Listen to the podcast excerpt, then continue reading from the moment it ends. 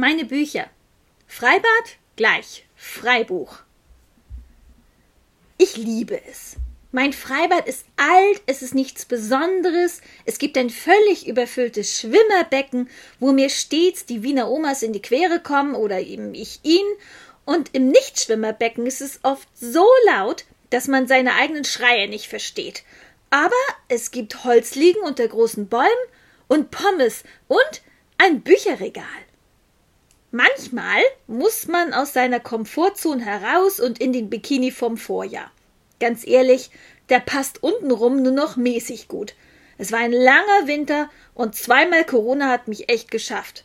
So unfit war ich wahrscheinlich noch nie in meinem Leben, und dass es hier Pommes gibt, hilft auch nicht weiter.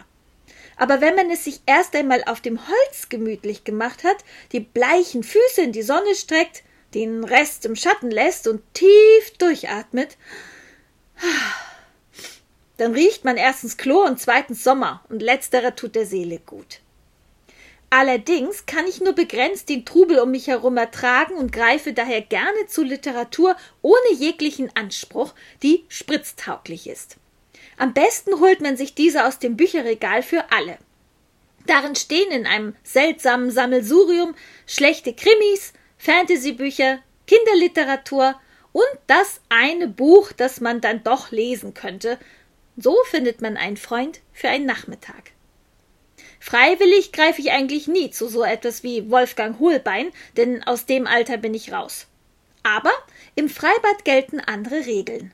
Nicht vom Beckenrand springen, nicht ins Wasser pinkeln, nicht über die Literatur beklagen.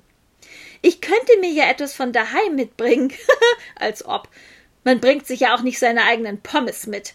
So etwas mache ich nur im Kino, wo ich heimlich Süßigkeiten hineinschmuggle und zuweilen auch Chips, weil die vor Ort so schrecklich teuer sind.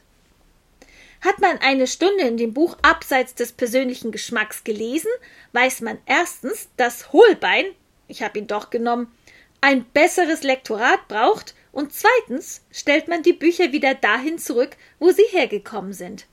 Oder man bringt beim nächsten Besuch doch sein eigenes Lesefutter mit und beglückt damit beim Hinausgehen das Hängeregal gegenüber der Schlüsselvergabe.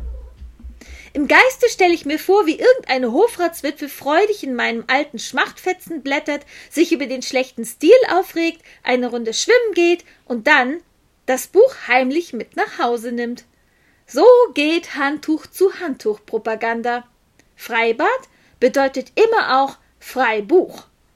Ich pack schon mal die Badetasche.